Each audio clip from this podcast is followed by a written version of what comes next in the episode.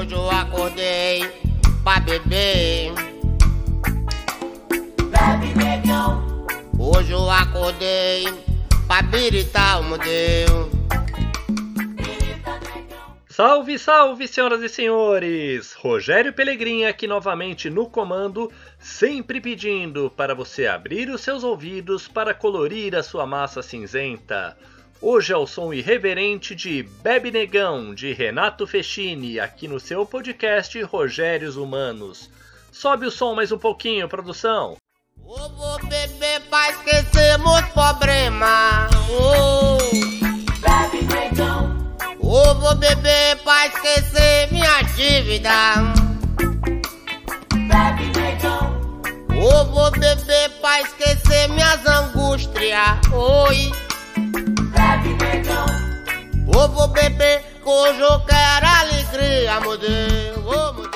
É isso aí, camarada! Vamos começar o episódio de hoje com uma animação extra.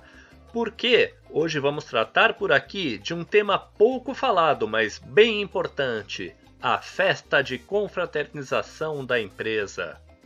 Ainda mais em um momento como o atual. Esse episódio está sendo gravado no início de dezembro de 2021, em que muitas empresas ficaram sem fazer a festa no ano passado por causa das regras sanitárias, por causa da pandemia. E temos que celebrar mesmo, não só por estarmos vivos, por termos passado por tudo isso, mas precisamos superar o luto daquele familiar, daquele amigo, daquele colega que perdemos nessa jornada e tentar seguir a vida adiante. Além disso, foi um ano de dificuldades extremas para diversas empresas. E se chegamos até aqui, mais um motivo para comemorar, não acha? Mas como tem muito profissional da área que acompanha o podcast, permita que eu separe o assunto aqui entre empresas e colaboradores. Vou ser rápido ao falar da parte da empresa, prometo. Então vamos lá. Se você é da empresa e está organizando a festa de confraternização, jamais deixe de fora um dos seis pontos super importantes a serem observados. Primeiro, determine e especifique o público-alvo. A festa será só para colaboradores? Familiares também poderão participar? Será um evento social misturando desde diretores até as funções mais básicas? Segundo, planeje as atrações com cuidado. Terá um DJ? Terá música ao vivo? Haverá sorteio de brindes? Alguém da empresa fará um discurso motivacional ou de agradecimento? Haverá alguma gincana ou outra coisa para entretenimento de todos? Terceiro, detalhe a infraestrutura.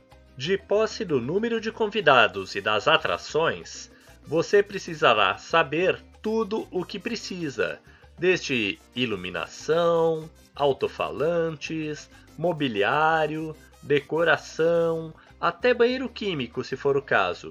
E não só isso, tente dimensionar também a equipe de limpeza e seguranças. Quarto, pense nos brindes. Se optar por fazer sorteio de brindes, estabeleça critérios claros, honestos e objetivos. Se tiver crianças, garanta que todas recebam ao menos alguma coisa. Quinto, controle o acesso. Se são só colaboradores, aquela esposa ciumenta não poderá entrar. Se for aberto a familiares, vizinho não é da família.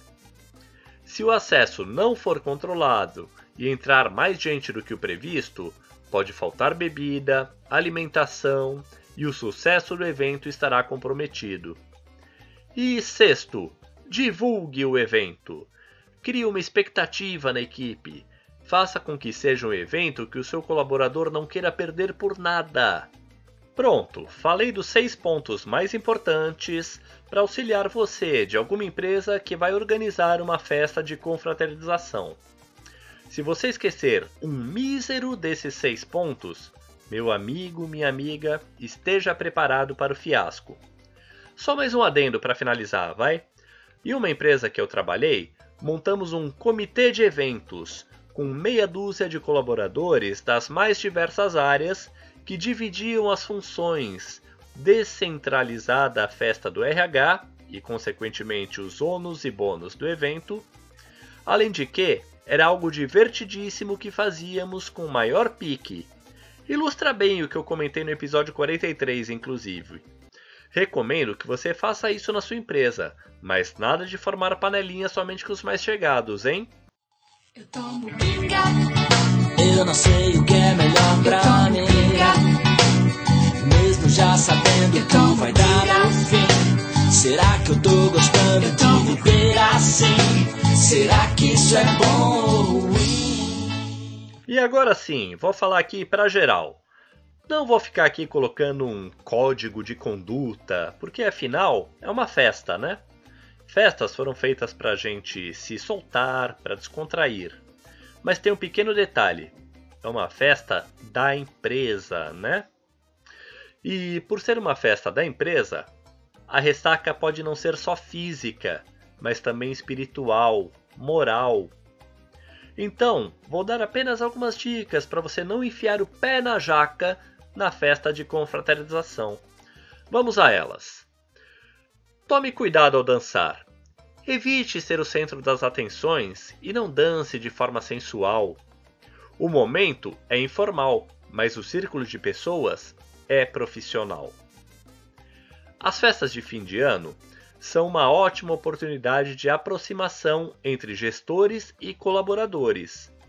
Porém, não é o momento de fazer reclamações de trabalho, fofocas sobre outros profissionais e pedidos de promoção ou aumento de salário.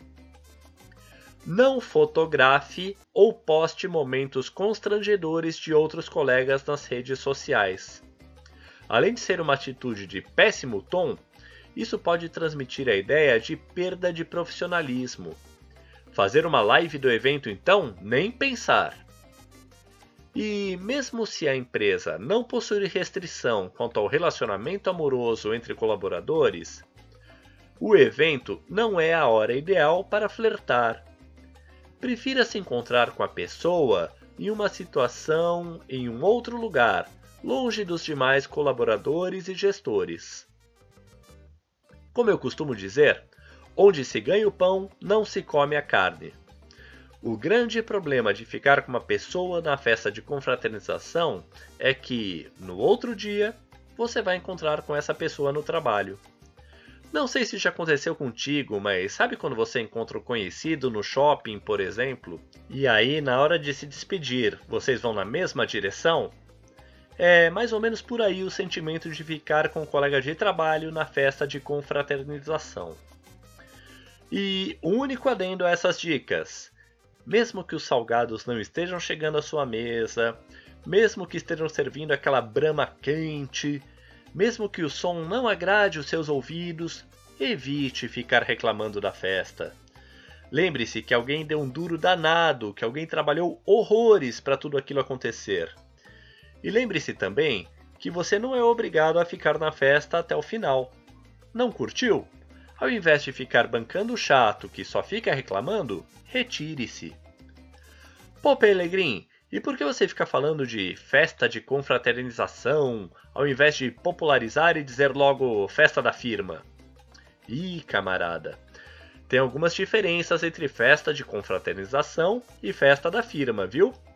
Por exemplo, a festa de confraternização é em um espaço de eventos. A festa da firma é no espacinho que arrumaram na própria empresa, às vezes arrastando os móveis do refeitório para o canto, ou, quando muito, numa chácara que fica lá na Casa do Chapéu.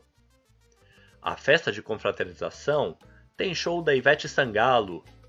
A festa da firma tem aquele karaokê, ou então o Toninho dos Teclados é o convidado para animar a turma. A festa de confraternização tem sorteio de viagem para o Caribe, de um carro zero ou de uma bonificação de 10 mil reais. Na festa da firma, você vai ouvir como: Agora vamos sortear essa caneca!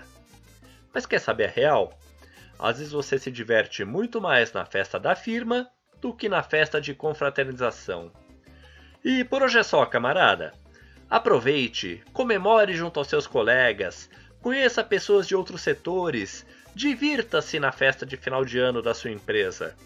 E lembre-se, embora nessas festas seja tudo no Vasco, na faixa, no 0800, não é a última festa da sua vida.